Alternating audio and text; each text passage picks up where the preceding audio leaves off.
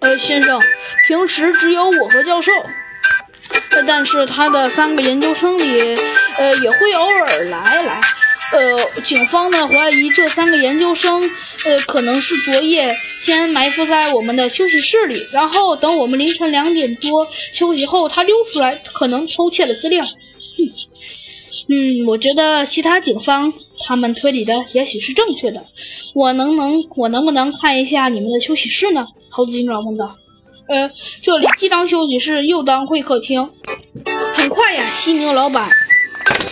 就带着猴子警长来到了楼上。这间屋子呀，确实比楼下呀就要清洁多了。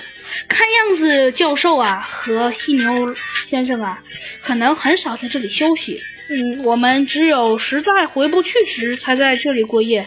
毕竟这里设施不全。嗯，说说句实话，连个洗澡的地方都没有。再说，第二天还得工作，必须保持充足的睡眠。而这……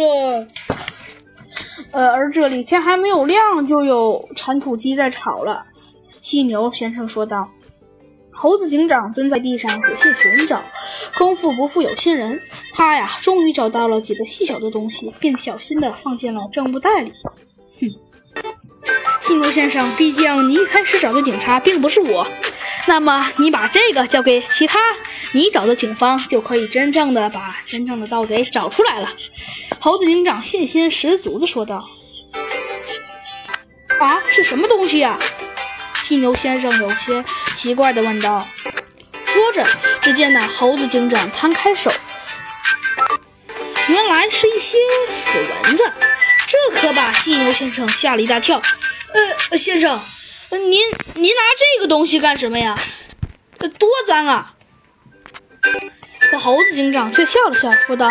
哼，想必你们昨天睡觉的时候，肯定是涂了一些驱蚊油，而没有被咬，对吧？